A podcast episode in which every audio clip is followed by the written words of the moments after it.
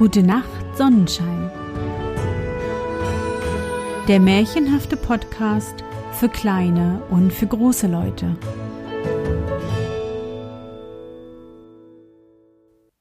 Hallo mein Sonnenschein, wie war dein Tag heute? Was hast du heute Schönes erlebt? Mein Name ist Anne und ich begrüße dich zur 94. Folge meines Märchenpodcasts. Lass uns zusammen in die wunderbare Welt der Märchen reisen und gemeinsam entdecken, was die Helden und Prinzessinnen auf ihren Abenteuern erleben. Bist du bereit? Dann kuschle dich fest in deine Bettdecke, nimm dein Lieblingskuscheltier in den Arm und wenn du magst, schließe die Augen und folge mir ins Märchenland. Die Rosenkönigin.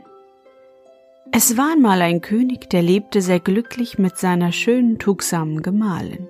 Ein einziges Söhnlein war ihnen vom Himmel geschenkt, und dieses war die Lust der Eltern. Doch nicht nur in des Königs hoher Familie war es so friedsam, sondern in seinem ganzen Lande. Überall, auch in dem kleinsten Dörflein war Verdienst und Wohlstand, und das Volk war zufrieden und freundlich. Einer weisen, milden Regierung entblüht Ordnung. Ordnung aber bringt Wohlstand, Zufriedenheit und Freundlichkeit. Der gute König musste jedoch ein gar herbes Schicksal erfahren. Seine geliebte Gemahlin starb und ließ ihn einsam zurück mit dem nun mutterlosen Prinzen. Tief trauerte der König und das ganze Land mit ihm. Auch das kleine, fromme Kinderherz des Prinzen war sehr betrübt, denn es hatte mit aller kindlicher Liebe an seiner Mutter gehangen. Noch auf dem Sterbebette hatte sie ihn gesegnet und ihn noch scheidend zu allem Guten ermahnt, zum treuen Glauben an Gott, zu Liebe und Milde gegen alle Menschen. Und wenn du ein Jüngling geworden bist, waren ihre letzten Worte, so wähle dir nur ein Mägdlein frommen, guten Herzens zu deiner Gemahlin und ehre das Andenken deiner Mutter und ihrer letzten Worte. Dieses hatte einen tiefen Eindruck in das weiche Herz des Knaben gemacht. Immer da gedachte der Prinz seiner sterbenden Mutter, und es kam ihm oft vor, als umschwebe sie ihn und lächle ihm selig zu. So wuchs der Prinz in frommer Sitte empor und wurde ein schöner, blühender Jüngling. Doch das königliche Vaterauge war verblendet worden von einer fürstlichen, listigen Dame, die den Herrscher gar bald mit ihren erkünstelten Reizen so schlau zu fesseln wusste, dass er ihr nachgab und sie ihn völlig beherrschte. Bald fand das glänzende Hochzeitsgelage statt. Der bejahrte König, sonst so gut und milde, war zum alten Toren geworden und hatte sein Leben an ein listiges, böses Schlangenherz gekettet. Nur zu bald musste er die bittere Frucht seiner Torheit kosten. Das böse Weib stiftete allenthalben Urteil an, erregte den Vater wider den Sohn, den Sohn wider den Vater und die Herrschaft wider die Diener und übte ihre frevele Verblendungskunst immerfort, so dass sie die Herzen alter und junger Männer für sich entflammte. Eine kurze Zeit und das reuevolle Leben des Königs hatte geendet. Der Prinz wurde König und beherrschte das Volk mit der Klugheit und Milde, die überall zum wahren Wohle des Landes dient. Aber an ihm übte die arge Stiefmutter ihre Künste vergebens. Er verachtete sie im stillen und suchte sich immer in heilsamer Entfernung von ihr zu halten. Da wünschte das Land, dass der jugendliche König sich vermähle. Auch er in seinem Inneren trug das stille Verlangen, sein Glück mit einem würdigen Frauenbilde zu teilen. Aber nicht Stand und Reichtum oder eine Krone sollten diejenige schmücken, die er sich erwählen wollte, sondern ein gutes, frommes Herz, wie es seine sterbende Mutter gewünscht. Und ein solches hatte er gefunden, zwar nur das eines armen, schlichten Gärtnermädchens, das aber voll war von reiner Liebe und Glauben fromm. Diese Jungfrau war dem Königssohn bald so innig befreundet, dass der Jüngling ihr zu Füßen sank und ihr ewige Liebe und Treue schwur. Zärtlich und in Tränen schmickte sich das liebliche Mädchen an die Brust des Junglings und sagte Ach, du darfst mich ja nicht zu Gemahlin nehmen.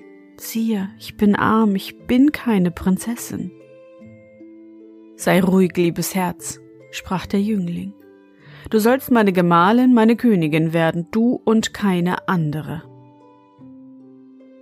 Der Wunsch nach der Vermählung des Königs wurde lauter und dringender. Von allen Seiten her begannen die Väter fürstlicher Töchter dem Könige Vorschläge zu machen.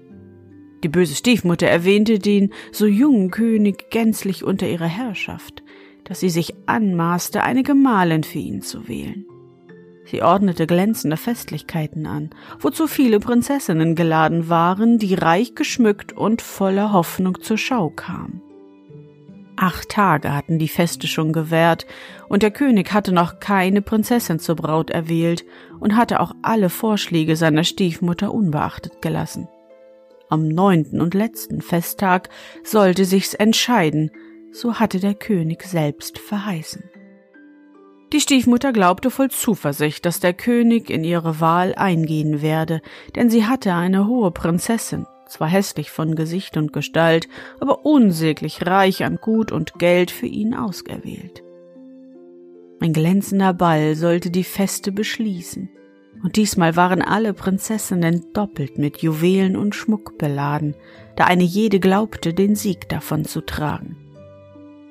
Doch wie alle in gespannter Erwartung dem König entgegenharrten, tat sich die Flügeltüre auf, und der König trat lächelnd mit seinem lieblichen Gärtnermädchen herein, die so sittig und bescheiden in einem weißen Kleidchen und völlig ohne Schmuck erschien.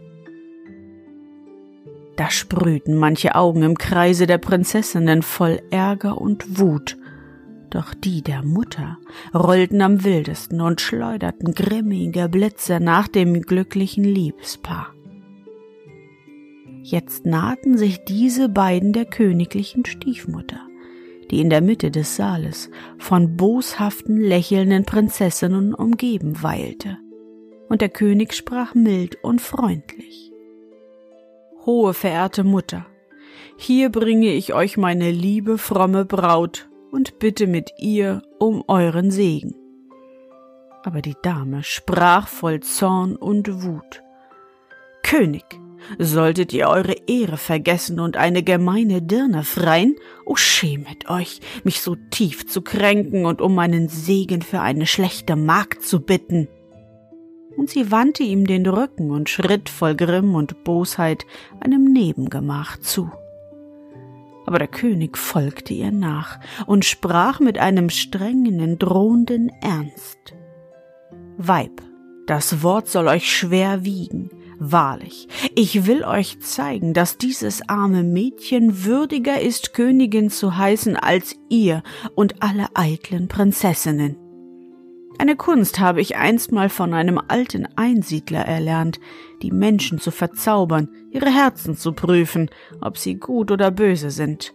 Schwört, hohe Frau, mir dann die schönste zu wählen, wenn alle hier anwesenden Jungfrauen verzaubert in Gestalt einer Blume stehen, so will ich euch gehorsam sein. Aber trifft eure Wahl, dann mein armes Gärtnermädchen, so falle der Zauber auf euch, dass ihr ewig darinnen verstrickt bleibet. Der König schwieg, und die stolze Dame grinste voll Zuversicht ob ihres Sieges.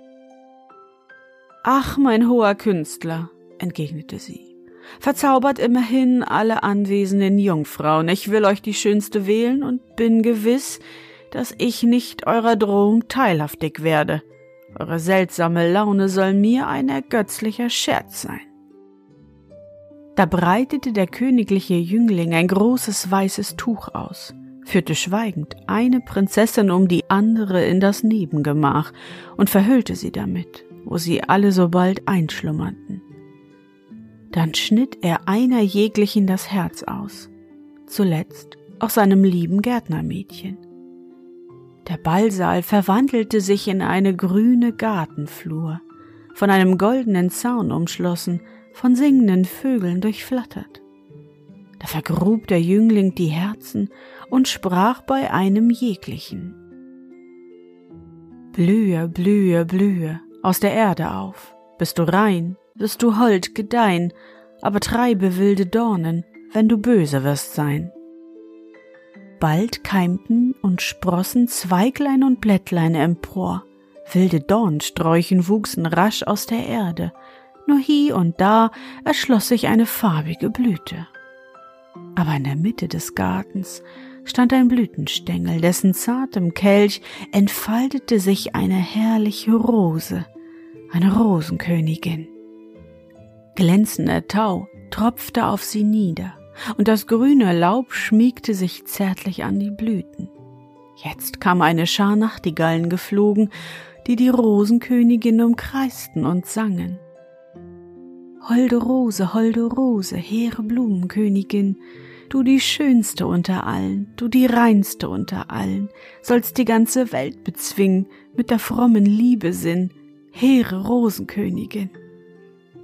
Aber um die Dornensträuche flogen schwarze Raben und krächzten auch ihr Lied. Wilde Dornen, wilde Dornen, schwarz wie unser Nachtgewand, sollst am besten uns gefallen mit den tausendfachen Krallen sollet dienen in der Hölle, in der ewigen Pein zum Brand, schwarze Dornen, Nachtgewand. Da führte der König die stolze Dame herein in den Garten, auf dass sie die schönsten der Blüten für ihn wähle.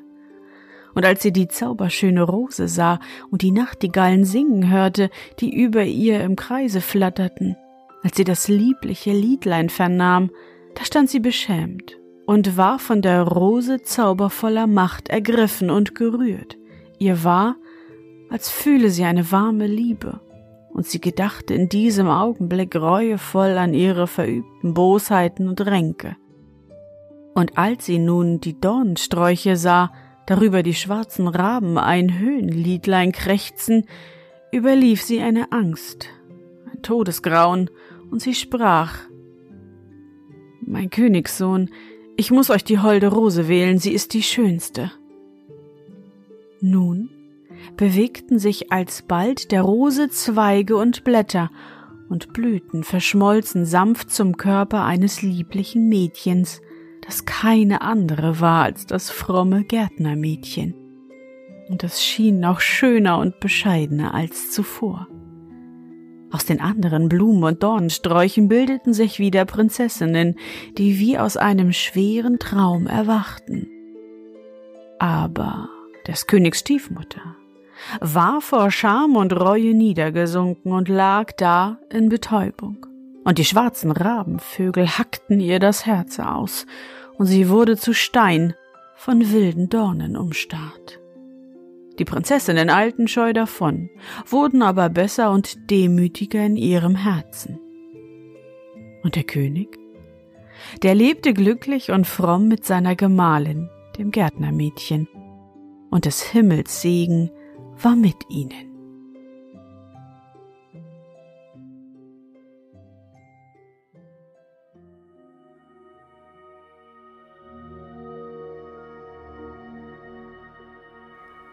Na Sonnenschein, bist du noch wach? Das war das Märchen Die Rosenkönigin von Ludwig Bechstein. Oh, da kann einem doch ganz schön mulmig werden, wenn der junge König seinen Zauber anwendet. Doch am Ende hat das Herz des Gärtnermädchens dessen wahre Schönheit gezeigt und gesiegt. Na und alle anderen Prinzessinnen sind gesund und munter in ihre Königreiche zurückgereist. Ja, nur die böse Stiefmutter hat doch ihre gerechte Strafe erhalten. Was meinst du? Ich hoffe, dir hat unsere gemeinsame Reise heute gefallen. Für mich war es wieder wunderbar und ich danke dir, dass du mich begleitet hast. Und bevor du nun die Augen schließt und in dein Traumland reist, möchte ich mit dir nochmal an dein schönstes Erlebnis heute denken. Was war es? Vielleicht bist du heute bei dem schönen Wetter wieder draußen spielen gewesen. Du warst vielleicht kurz bei Oma und Opa oder hast dir einfach die Sonne ins Gesicht scheinen lassen. Versuche dich an dein schönstes Erlebnis heute zu erinnern. Und? Was war dein schönstes Erlebnis heute und wie fühlst du dich dabei? Suche dir auch heute wieder den schönsten Moment aus und präge ihn dir gut ein. Und wenn du magst, kannst du ihn noch malen oder aufschreiben. Und nun, gute Nacht, Sonnenschein. Schlaf gut und träum was Schönes.